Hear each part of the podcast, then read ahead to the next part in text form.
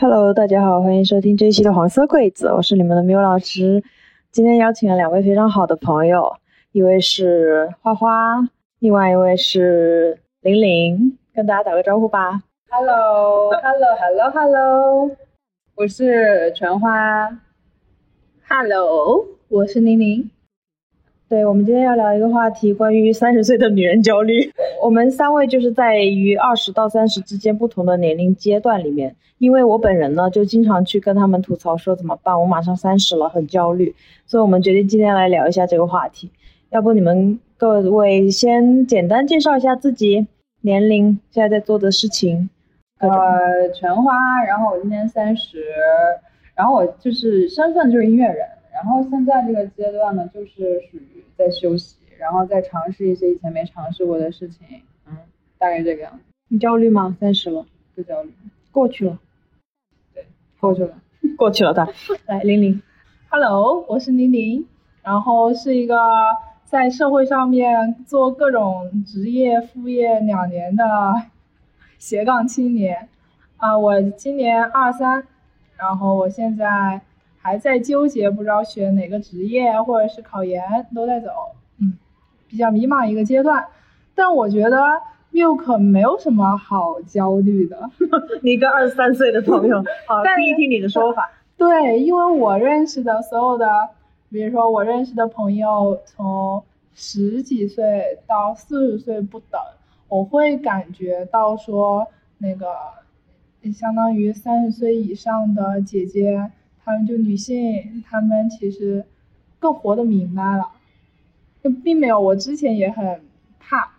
有年龄焦虑，觉得可能会老，但我会发现人是越来越活明白的，所以我就后面一点都不担心，我反而觉得，觉得三十岁之后的我的朋友都比二十几岁更有魅力一些。嗯，我们一会儿可以问一下那位三十岁的女性哈。你是不是想说老女人？对对对，你看我看你的嘴。被你发现了。我我也先简单同步一下我的情况。我今年二十七岁，然后其实日子过得也还可以，但是呢，我觉得我所谓的焦虑是有一种想要更多的感觉吧。就是我承认，二十七岁的我比二十三岁、二十多岁，甚至再往前的时候，都要更加的有有抗风险能力、有实力。嗯哦，想要的东西也都有，而且能够感受到内在外在都在成长的。嗯但是呢，总是感觉啊，三十岁大关马上要来了，跟我想象中的我就是十几岁或者甚至几岁时候想象中的我牛逼的那个样子还差得很远，所以这个时候还是会有点小焦虑吧。对我接下来嗯，我想，这三十岁的女人开始自不是，我其实想问一下，嗯你是是为什么这么这么焦虑？就你那个点到底在哪里？就觉得以前总是觉得三十岁就可以很牛逼的样子，但是你慢慢发现，哦，你就人长大的过程就是不断承认自己大概也就这样了的过程。就也就这样，这个好心酸哦。就有一个理想，很理想的一个自己的一个形象是什么样子的。对，而且我会发现越长大，其实你会越失落，然后你会越来越接受说有些东西你可能办不到那么的好，但是当然那个你慢慢接纳的过程也是成长和向内看的过程嘛。但只是偶尔有时候想一想，我就觉得还是有点遗憾，遗憾什么？遗憾跟小时候十几岁想象的那种生活还是差的有点远你想象的是什么样的生活？啊。我不好意思说哎，你这都录了，你有什么不好意思说啊？我举个例子啊，比如事业有成，什么样算事业有成？啊？咱就说到这儿，说说透它。哦，压力好大。我我就是假设说不考虑任何的现实的情况哈，我觉得我是一个社会人士、社会斗士，然后在那边儿为了我自己呃在意的事情去呼喊、去争取。但是当然人，人长大也在不断的修正自己的一些观念嘛。可能后来觉得，想要成为一个社会活动家，嗯，可能后来觉得我也我也成为不了，我这呃怂样不不不，咱们不说这个，就嗯社会活动家，比如说有一个榜样嘛，李银河算吗？不算吧？算算了算嗯嗯。对，那些榜样一般都被关起来对，了。我刚想说，我们那人说那个那什么秋晨这种就不要讲。对，都被关起来了，对，名字就不要提了。嗯，嗯，为什么你会觉得三十岁这一个点是一个坎呢？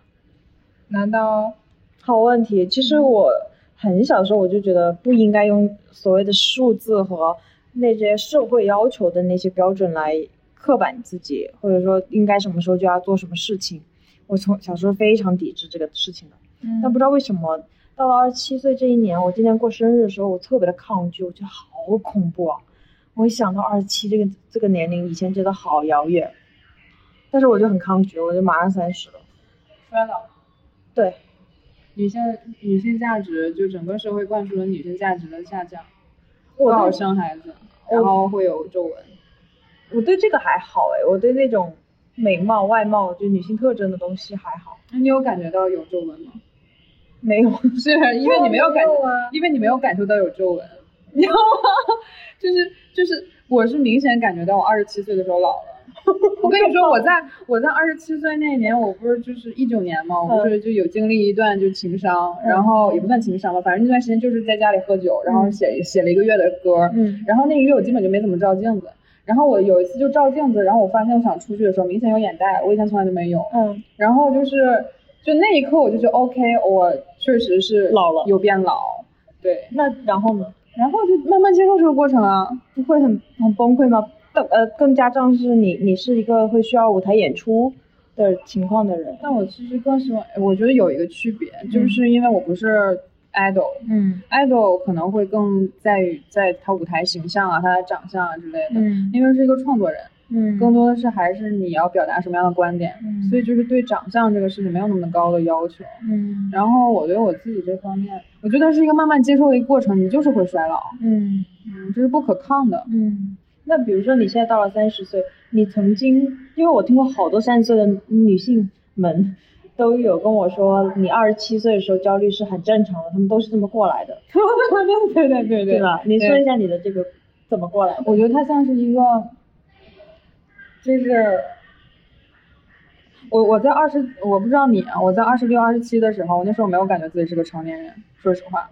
我觉得我一部分自己，我觉得我自己就是个少女，我觉得我是个孩子。嗯我现在非常明确的感觉到我是个成年人，现在非常明确。对，怎么定义这个成年人？就是我的人生是我自己选择的，我要做什么，我是谁，然后我的父母是给我可能会带来一些什么所谓的不好的经历，但是 OK，那都是过去的事情。然后我要跟我爸妈接下来怎么生活，然后我跟公司怎样，然后我现在想尝试什么，我都想的就是不能说想的非常清楚吧，但是一个一个的步骤都非常的明确，而且我能感觉到这是我的人生。对你的自主性非常的强。也没有特别的强，嗯但是就感觉到就是好像有一个试炼之门，你知道吗？嗯就二十七、二十八、二十九这三年，就像是一个女性并进，就是一定要嗯去接、就进去的那个试炼之门。你过去了以后，你就 你就升华了。有有感受到你过去几年做了很多内在功课，很牛逼这些东西。也也不，我们不要聊到这个部分，不要变成夸夸群，没有必要，咱们不要这样。哦我看到那个玲玲在一边迷思，别的就就看着两位姐姐，好像有点迷思。我在理解，因为我感觉都是在，不管怎么样，我未来都可能会经历的。虽然我现在觉得年龄没什么，我觉得我年轻的时候也会觉得我年对龄没什么，我也我也知道，大家可能都会觉得在年轻的时候觉得年龄没什么，因为未来是一切充满可能性的。但是像我越长大的时候，越发现可能性一个一个在变小、变少，嗯。那就很崩溃了，那就很焦虑了。但我不觉得可能性是一个一个变小变少的。我怎么说呢？我现在我觉得有一个因素，是因为我好像在吃着年龄的一个红利。对你上次有在说你考研这个事情吗？对，因为你看我，因为上学比较早，嗯所以说我毕业的时候我才刚，我还我毕业的时候我多少岁？二十吧嗯，二十多一点。所以我现在二十三的话，我已经有两年的工作经历了。嗯然后我不仅是我每一家公司里面最小的员工，然后包括我现在就算决定去考研，我也知道我这个年龄再去读研差不多，嗯，对我不会有太多的焦虑。但我同时又很明白，说我现在觉得没有年龄上焦虑，那是因为我本身就就吃了年龄的红利啊。那我更大一点之后会怎么想呢？比如说我有的朋友，他要是五年高考三年模拟，考了三次高考，那他可能现在还在读大三，嗯那么他跟自己的同龄同学可能嗯年龄大出一大截。嗯，我会担心处在那样的环境的时候，可能会感觉到有压力。嗯嗯，但我觉得这是一方面，啊，但我觉得所谓的年龄的坎，它其实都不是坎。比如说，我真正感觉我成年的时候，并不是十八岁的那个阶段，嗯而是二十岁生日的时候，感觉到哦，我长大了，我成年了，我要为我自己的做的选择负责了。然后，当我真正觉得说自己有工作能力的时候，是十九岁，突然发现，哎，这个工作我可以接着往下做。对我好像这个东西，每个人的经历的事情，它是慢慢积累的，而不是到一个年龄的时候，它就突然会变成怎么样，或者它应该变成怎么样。每个人都有自己的时区嘛。对，所以我觉得这个事情，只要你你想达到什么目标，做下去，我只是想知道，想知道是你说的可能性到底指的是什么，可能性？性是什么？你觉得为什么可能性会变小？我反而觉得越大，你获得的资源，你可以去拓展它的能力会更多呀。但其实你做出改变的成本就越大。怎么说呢？哎，我现在像一个，哎，像是五六十岁的老头子。我那种感觉就是你不可能跟世界上所有人谈恋爱，你最终选择的肯定是一个伴侣，就像是你的职业，你最后你不可能什么都尝试。对对对，我就觉得你那个的选择的可能性就会变小了。我对于这种，那不岂不是应该是你很你尝试了很多，然后你已经嗯筛选到很多了，然后你你的路应该是越来越清楚了呀。对你这么问我就明白了，就是我的感觉是，我好像还没试够，但是我好像就得进入一个我已经往这条路上越走越远的一个状态。哪条路上越走越远？就比如我现在这条路，然后实际上我还想尝试好多别的东西，但我马上三十岁了，我还有这个资本去尝试吗？有，当然有，但是很理想主义的有，在很多现实面前考虑，那就还是先走着这条还目前还不错的路吧。哪一些现实？比如你的时间成本啊，你的试错成本啊，嗯，为什么年龄越大，时间成本跟试错成本会越高？因为面临着你放弃目前的东西的那个那个东西的筹码是越大的。嗯，就是你觉得我们都说什么年轻的时候你什么都没有嘛，所以你没什么可输的。但是当你积累了一些东西的时候，你再去换赛道，你就会觉得你你在牺牲一些东西。不换也有沉没成本啊，不换也有沉没成本啊，但你不换到你相对安全。但是说到这儿就很安全的沉没。对，就会有种温水煮青蛙的感觉。你不换的话，损失的是机会成本。不好意思，是，对。就会变得很看起来会变得很懦弱嘛。不会不能不不要说这些评评价上，哎，对非暴力沟通上就是，嗯，对对于评价非常的敏感。那倒是我会想到花儿，你之前是插画师，然后毅然决然的辞职去做音乐，也没有毅然决然，你也是中间逼逼赖赖的。你可以说一下就最开始是大学的时候就是画画，嗯然后我是大学学文的，然后那时候就是一直想做美术，然后大学出去培训，然后我毕业就是做游游戏原画了嘛，就是这一到这儿还挺顺的，但是我做了之后我觉得我不开心，这不是我特别想做的，然后就还是想要做音乐，但那会儿想做音乐不敢去做的一个原因就是从小到大接受的教育里做音乐都是不务正业的，嗯这是第一点，就是一个我道德观念上过过不去。然后第二点是，就是我在这个行业完全没有认识的人，嗯就是而且大家看到的这个行业，你就看着有点吓人啊，所有人都那么个性解放，然后我又觉得我那时候是个乖乖仔，我觉得我没有这个，没有一个这个心理心理的一个状态，我觉得我克服不了。嗯然后第三点就是做那个以后，那我怎么吃饭呢？怎么盈利呢？那时候你多少岁？二十二十三，二十三二十四，二十三。嗯，就已经有考虑过转行，那时候已经工作了两年。嗯，对我一五年、一五年、一六年打算转行，然后那时候我就想了一个办法，我说做一个折中，然后那时候去 AC Fun 做的那个音乐音乐主编吧，音乐编辑，后来做的主编，然后就是做了一个过渡，嗯。然后一八年的时候，二十六二十六那年彻底转行做音乐的，哦。然后啊转年我就辞职了，然后就开始做专辑了，大概是这样的一个，然后心理上就是很痛苦，我就毫不避毫不避讳，我就是非常痛苦那时候，就是那时候是没有选择的选择，嗯就是因为。嗯，我不知道未来会怎么样，但是我清楚的知道我要做这个的话，我就后半生我都会后悔，所以我就是不做这个的话，就是我如果我继续在这公司待的话，哦或者不我就是不去尝试做音乐的话，我后半生一定会后悔，嗯，所以我就就辞了，我就去做音乐了。我先做不成，那就再说呗。我觉得这个就是很有勇气。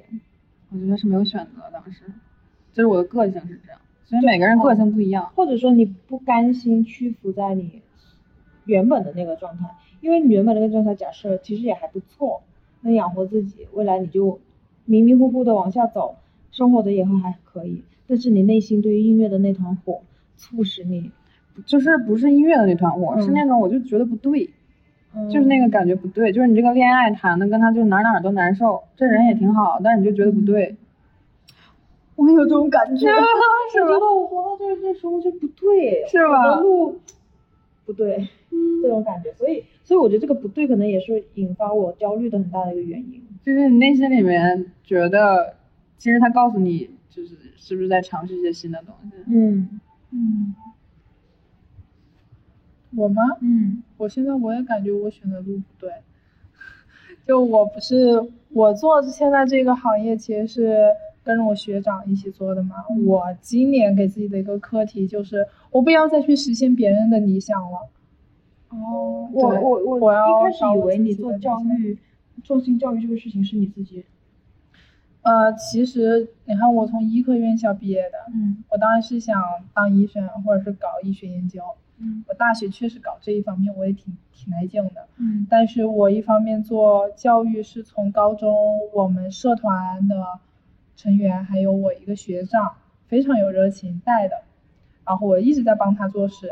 就我感觉，感觉帮学长做事的感觉，就跟我在学生会或者是我当班干部那种感觉很很相似。就你这件事情我能做，然后我很喜欢你的这个想法，那我帮你把它给做好。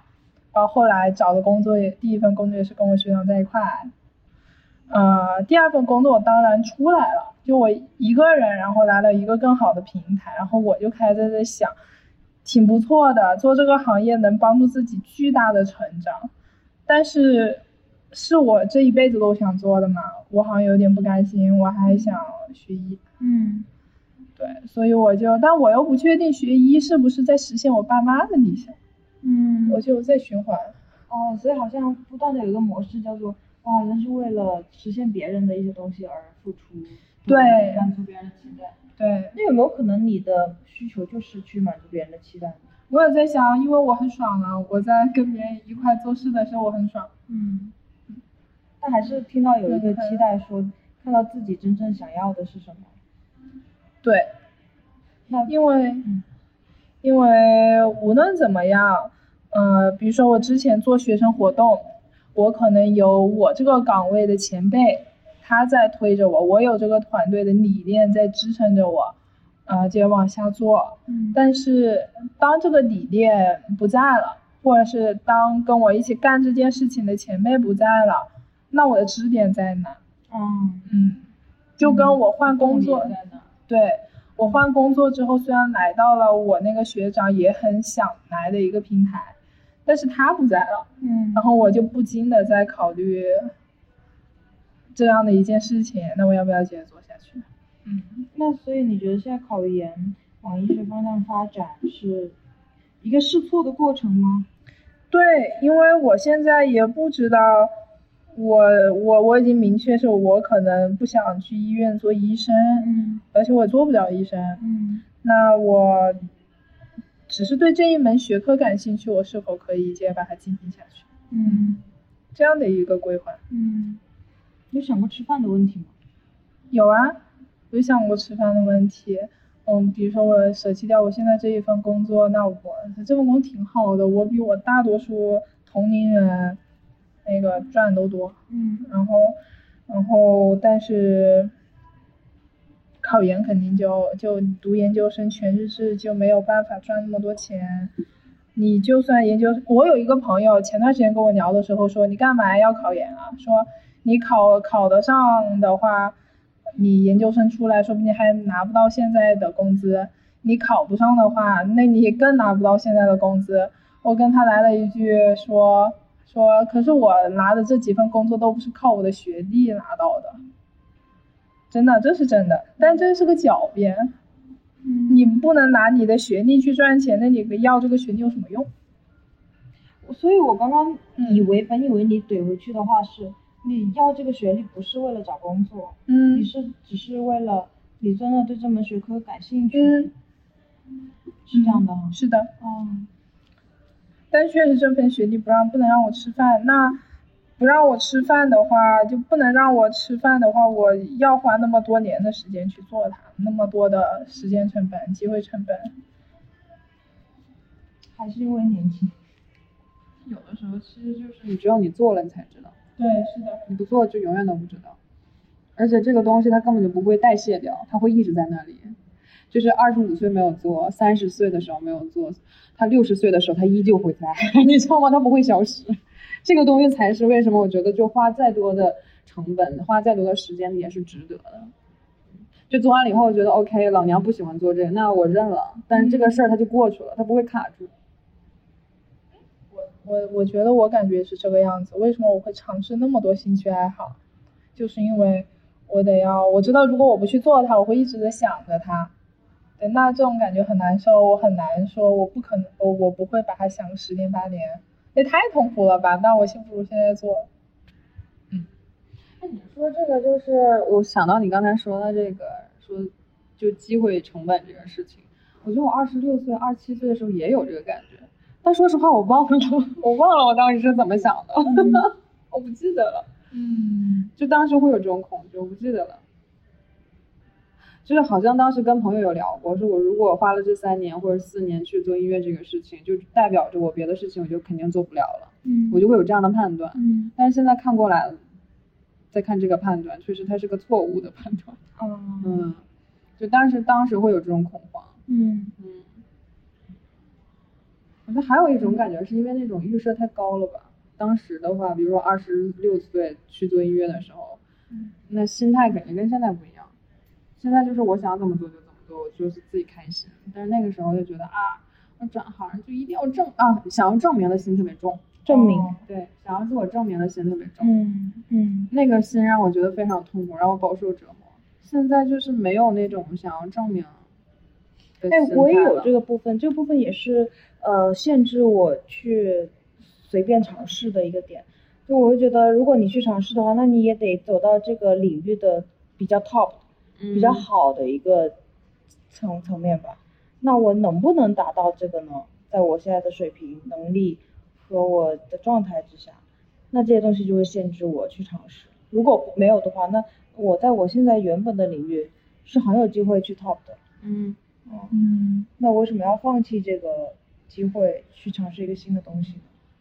嗯，如果 top 这件事很重要吗？对啊自，我证明嘛，就是你刚说的。嗯，那你达到这个自我证明，会让你获得对快乐吗？会怎样对？，会怎样呢？我还没有获得，我不知道，所以我在这儿焦虑着呢。就是这自我证明它连着什么啊？我明白了，就我当时我就说这两年就是自我证明就对我跟我这就少了，基本上没有了的一个原因，是因为我不是去了那个两个节目以后，我发现我就做那么多就是为了让别人喜欢我，嗯我希望得到爱。嗯然后我后来意识到，我做这件事情跟我要得到爱它是两码事儿。嗯我如果要做音乐，或者是我要上节目，一定是我愿意做音乐，我想要上节目，而不是我想证明自己，这是两码事儿。那就我我就我，比如说我拿我的歌上了这个节目的时候，事实上已经证明了我在音乐方面是没有问题的，我已经得到业界认可了。所以我当时就是我拿到就是我能去的这个 offer，标准的时候，我对这个节目已经失去兴趣了。嗯就我当时心态就是这样的，所以我去了以后，我全部都是折磨，我到后面都非常痛苦。因为我我没有我不享受，我也不喜欢，我根本就 I don't fucking care，真的那种感觉。嗯然后后来意识到，其实我想证明自己，就是因为我觉得我只有在音乐方面，在某些方面我有才华，就是我是厉害的，我才觉得我跟朋友在一起或者跟家人在一起，我才抬起了头来，嗯我也觉得我才值得被爱的。嗯，然后就认清这件事情以后，我发现就这两码事儿。这个部分是如何帮助你认清的？就是因为去了以后狠狠的摔了一跤，然后非常痛苦，痛完痛苦以后就一步一步慢慢认清的。或者这么说吧，就是道理我都懂，就是，呃，我我们想要获得成功，背后其实是想要获得更多人的爱，但是我怎么把这个东西去解耦就是去相信，其实你不论你成不成功，你都是可以获得爱的，你就是值得被爱的，你就是存在就是价值。这些灵性的东西，这道理都懂，但是我身体感受不到。我觉得那就是没到时候。哎，你你知道，在我这听到的都是这种话，我觉得这没到时候，就是离婚这个事情，没到离婚的当口都离不掉。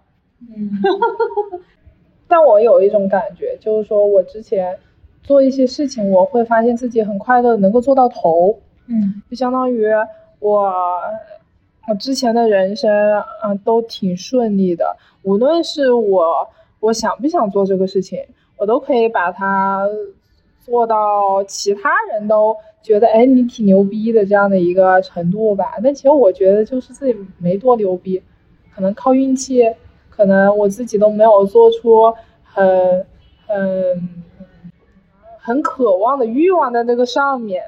就有很多很多很多东西都是这样子，就比如说，嗯，比如说我现在这一份工作，当时我们我们我知道我有很多朋友都投过，但就我进了，也可能我碰巧够到这个岗位，啊，当然很好啊，我可以过来无痛北漂北北，我可以过来无痛北漂，然后环境也好，啊，我做了一年之后，我会感觉说是是挺好的。但是我心里一点波动都没有，嗯，那我不想这样子一辈子，嗯，所以你就去追寻你真正的需求，对，又不是真正的需求，嗯，而且我会发现，我之前也有二十岁的时候，我我自己离开了一个一个地方，然后我会发现，我离开那个地方的时候，我毫无波澜，嗯。嗯。就相当于说，当你离开你不是真正想要的东西的时候，你，我我是知道我自己可能内心没有什么感觉的，所以我觉得这种挺好的。那我就再去找我更想做的一件事情，就算我最后离开他的时候，我还是内心没有什么波澜。对，如果我们假设说，比如你去考研啊，学完医，你发现对这个事情也没有波澜，嗯，然后这时候你可能走到了二十七岁的 关头，嗯。或者三十岁的关头，嗯，你想象一下未来的那个你会怎样？我喜欢一句话，就是说终身学习。就算我到时候真的到了，真的你学你要学医学到头，可能也真的三十多了，就就蛮那个，就就蛮长的这个线程。那我发现我真的就不想从事医学这个行业，我就不想看见任何一个病人，然后不想做任何的研究了，我怎么办呢？嗯，那我可能会去。会去找一份很普通的工作，但是我仍然觉得我这这么多年积累的各种东西，我至少可以帮助到我的家人，我在乎的人，这好像也挺好的。嗯嗯，听起来没有任何一点点焦虑，充满正能量的叙事啊，在这年轻和充满希望的阶段，会让我想到我那个时候十八岁，高中毕业来到北京，我坐在那一趟高铁上，我写了一句话，我说。我他妈终于正式的接管我自己的人生了，好爽啊那种感觉。我觉得我我十八岁了，我可以重新真正意义上去定义我自己想要的生活，然后去活出我想要的那个样子。呃，现在回过头看，多少年？九年。嗯，八年。八年过，十八岁到二十七岁。那就九年。过去十九岁。对，然后会觉得说有一部分的我。是实现了的，比如说我的生活圈子、我的朋友们，我所处的领域，其实都是大差不差的，我想要的那些方向。但还有一些些的遗憾吧，就觉得我也许某些方面可以做得更好，比如说像社会活动家这种。我有一个非常强烈的感觉，我打断一下，好紧张。没事没事，就你为什么紧张？我感觉你要说出什么很惊、很了不得的事情。没有没有没有，那我就是，我我就觉得就是。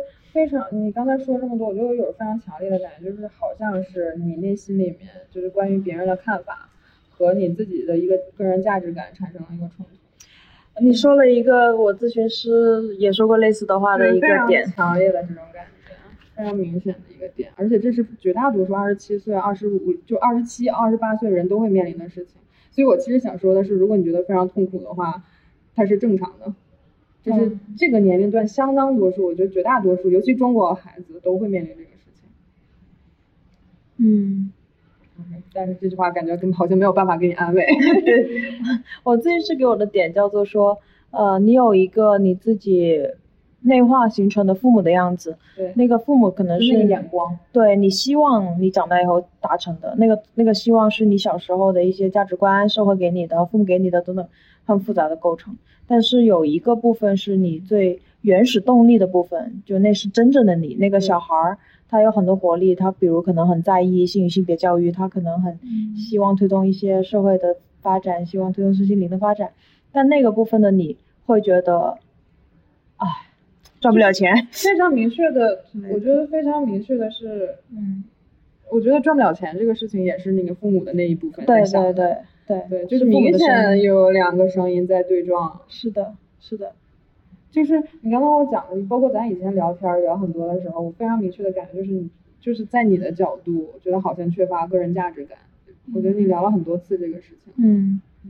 然后你的无力感也都是产生在这件事情上。对，就是那个有一个小朋友是被压抑着的，他有一些动力想往外撞，但是但是因为外面的那个压力、那个眼光又太猛了，导致他无法动弹。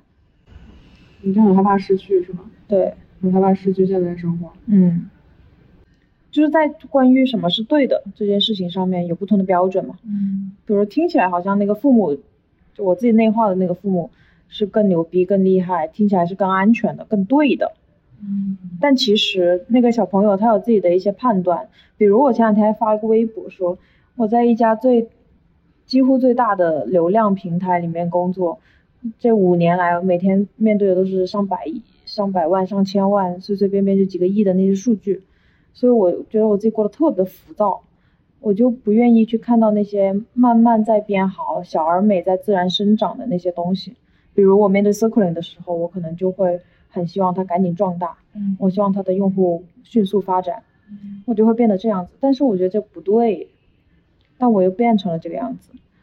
就从父母的角度来说，那当然是大平台好啊，流量越多越好呀。嗯，就会有这些冲突。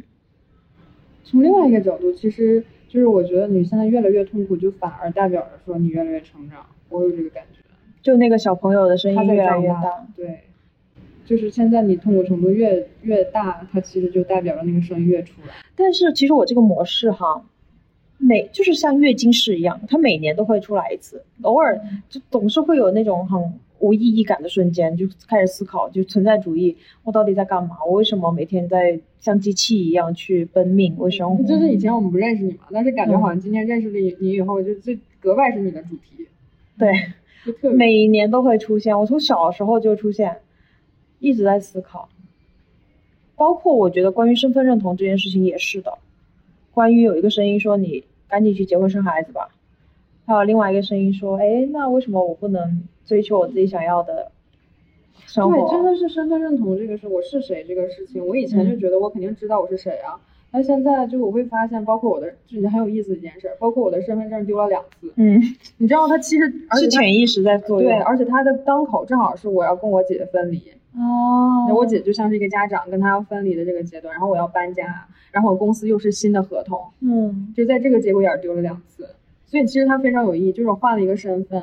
然后我之前跟我咨询师非常认真的说，我说我以前一直活在一个受害者的身份里，嗯我觉得都是我爸妈不对，我选择这个公司也是，我觉得我有很有才华，嗯，但是他们不会做我。我说我签了，我重新跟他签了合同以后，我就会非常明确的知道这是我选择的公司，嗯我可以不选择，我自此之后再也不是受害者了。嗯，就是你你承担了自己的那个责任了。非常明确的有这个感觉。然后我说，我说他我他就卫星嘛，我说卫星，我现在觉得我接下来是谁，我真的不知道。我说我自己慢慢活出来，但是我非常清楚的知道我不是受害者，就有一个这样的变化。哇，好棒！这个我起鸡皮疙瘩了，这个内戳在的中你了，是吧？这内在成长太牛逼了。它是一个过程，嗯，它是一个它是慢慢来的一个过程。包括你说现在着急，然后急切，它都是它的一部分。嗯嗯，所以回到年龄的这个事情上面，就好像说没关系的，就很多三十岁以后的女性都跟我说没关系的，她都这样过来就好了，就是那个坎儿。嗯，怎样？听两个老女人，玲玲有什么感觉吗？为什么是老女人？自嘲自嘲，焦虑的自嘲。我一直觉得我是希望特别希望长大的，嗯比如说我在我各种环境里面都死活不承认自己很小，然后我就会为什么呢？就是因为我觉得嗯，比我大的人，他们经历的事情更多，他们想的东西其实也是更通透的。我很向往那种状态，因为我感觉我现在就想不清楚，我什么东西都想不清楚。那你这样的话，你永远会有一个比你大的人啊！你无论活到多少岁，你都会有一个永远比你大的人。那我就跟他们交朋友，哦，然后去三十岁的时候，你跟四十岁的人交朋友，而且我想说不，行。有时候时间它确实是一个度量，但是它不是一个必然。对就像不是所有学历差的人都很差，不是所有学历好的人都牛逼一样。哎，你说这我有一个想法，就是我以前就也会觉得说，就是哎呀，我觉得我我得问一问其他人是怎么想的，怎样。我现在就是越来越觉得那些人头头是道的人，他们也不知道。嗯，对，哎，权威的人说他头头是，他就瞎逼逼呢。以前的时候，我会有我心理上就对于我来说非常明确的感觉到他是权威，我要听他的。我以前有，现在就是觉得 OK，我是我是主体，他是我的，快递，对，就会有明显的这样的一个感觉。所有人都是你生活里面的 NPC。嗯，也没有到那个程度了。那是黄子韬，无理滔滔。我现在也有这种感觉，但是就是我不会去听别人怎么说，我就去怎么做。但是我特别特别想听别人说，嗯，就对，而且最好给我越来越多角度的，越来越多不同立场啊、身份跟我讲，我都很开心。我他觉得可能有好奇心吧，在这里。面。但但与此同时，就在于说，那我在想什么，嗯我就会很混乱。嗯，对，然后我脑袋里面视角好多。嗯，你怎么去辨认哪些是你的部分，哪些是别人的部分呢？我有没有遇到过这样的情况？你怎么辨认？嗯，你觉得你学会了吗？我还啊辨认，嗯我不需要辨认，我我面临一个情况的时候，我感觉我会靠我自己的那个感觉走。嗯，对，可能会借鉴其他人的经验吧，但是感觉就综合起来了，或者是就完全跟别人做法不一样。嗯嗯，但我很喜欢一句话，其实我刚刚有有一点担心，说 Milk 会不会担心的点在于说，你假设你现在放弃掉你现在做的事情，那么也就等于你这一条路上面所有东西都没有了，就你抛弃掉它了。有一点点这样的担忧吧。但是当然，你的嗯那些能力，你的那些积累是不会丢掉的。嗯，但是会身份会丢掉，对，那个身份的丢掉其实是你害怕的事。是，人需要身份的，所以就是我我就觉得，如果没有到准备好的时候，就是不辞职是完全 OK 的，也不需要因为这个事情来多痛苦。对对对对对，它是一个身份的一个连续性的改变。嗯我就是觉得，如果就是我现在随着真的是随着年龄的增长，就我以前做事儿特别急，现在越越来越觉得，如果这个事情一个人没有准备好，那就先等等，就就是上完小学再上初中，就是没有没有必要上完小学就去上大学，嗯然后再因为自己没有办法就跟不上大学的进度，觉得自己智商有问题，嗯，嗯，这是我以前特别擅长的事情，嗯抨击抨击自己，然后就逼逼得自己很痛苦。就对啊，就是。嗯就我觉得真不要逼自己。我认识一个姐姐，嗯，也是三十多岁，她她很优秀，他的本科、硕士都是国内顶尖大学，嗯他也在北京工作了几年，但是就是环境不对，他总是在找那些很赚钱、很压迫的工作，结果到最后他可以说是逃到长沙来。为什么？是因为他发现自己已经已经没有了工作的能力了，他不想去工作。因为就逼自己逼自己逼得太紧，然后系统坏了，就相当于。对然后系统重建，那就需要相当长时间了。我超级心疼他，然后但是我也很欣慰的是，他现在在长沙一座山里面画画，然后也在我前公司办展，我超级为他开心。虽然他跟他之前是完全的截然不同两条路。我们做一件这样的事情，每个人给三十岁的那个自己说一些话。就现在吗？啊，对啊，对啊，你你可以选择嗯，刚踏入三十，或者是即将进入三十一之前最后的那个三十。说话你就按照现在这节奏来，想干嘛干嘛。嗯，就这句话，没别的。嗯，我七年后的自己。我的欲望就是等我到三十岁的时候，我还有活下去的欲望，就我还有继续做自己生活的欲望，因为我不知道接下来七年我会经受怎样的磨难跟摧残，我有点担心这个。磨难和摧残，会有的，一定会有的，对，但都是礼物。但我对，但我希望就是自己可以度过去，然后仍然有欲望。对，有欲望。别人。我怎么摧残别人？我想。我想对三十岁的自己说，放心呗，面包会有的，爱情也会有的，你想要的都会有的，不用太着急。不过我觉得可能那个时候的你也不在意这个对，没那么着急了。可能那个时候的你能够更多的把自己小孩释放出来，做主客体分离，因为毕竟内在这条路还是要慢慢的走嘛。但我觉得三十岁应该可以，应该走的差不多了，在这个议题上，然后就可以再去处理别的议题了，希望吧。慢慢来吧，这东西就。耶耶耶，是的。然后会有的，都会有的。就是其实我想说，是没有没关系，没有也没关系。对啊，可能到那个时候也不在乎这些东西了。不重要这件事。嗯，我觉得爱还是重要的，连接还是重要的。嗯，对，保有爱的能力就好。就是你说这个，想到那天就是有看说有什么东西是，比如说十年后你也特别想要的。嗯。就你对你自己来说最重要的是什么？就对我自己来说，就是我跟我自己的连接，我希望更深。这就是我就我除此之外，我没什么别的想法。嗯，所以就是你看做音乐也也是其中一个手段。然后你看我的这个欲望，也不是说我想红，或者想要做出传世之作，跟那都没关系。所以我就想问，比如说你们俩是什么？